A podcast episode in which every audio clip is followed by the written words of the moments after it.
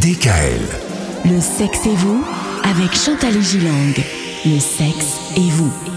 Parlons sexualité ce soir, Chantal. Alors, euh, mardi, nous disions que ben, les hommes se plaignent du manque de relations sexuelles, puisque les fréquences sexuelles, c'est un peu le sujet quand même hein, de cette euh, semaine.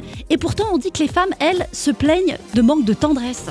Absolument, Myriam. Si une femme est fatiguée après une journée de travail, et les dames qui nous écoutent vont bien comprendre ce que l'on dit, ou lorsqu'elle a fait l'éducation de, ses enfants, surtout petits, Mhm. elle préfère bien souvent s'allonger sur le canapé et lire hein, ou regarder une petite série à la télé. Et il n'est pas question de sexe pour elle à ce moment-là. Et puis être blottie dans les bras de son bien-aimé, quoi. Absolument. Oui. Elle voudrait partager davantage d'intimité et de tendresse avec son compagnon, faire des câlins, mais qui n'aboutissent pas nécessairement au lit. Or, voilà une notion que les hommes ont du mal à comprendre. Pour eux, démarrer avec des gestes doux, avec de la tendresse, euh, c'est d'accord, mais pourquoi s'arrêter en si bon chemin? C'est vrai que les hommes, ils ont du mal à se dire, bah finalement, on est tellement bien là, on est, on, on est très proche, on est dans une intimité, pourquoi est-ce qu'on s'arrête? Alors, qu'est-ce qu'on peut leur dire justement? Pourquoi s'arrêter? C'est un sujet récurrent chez le sexologue.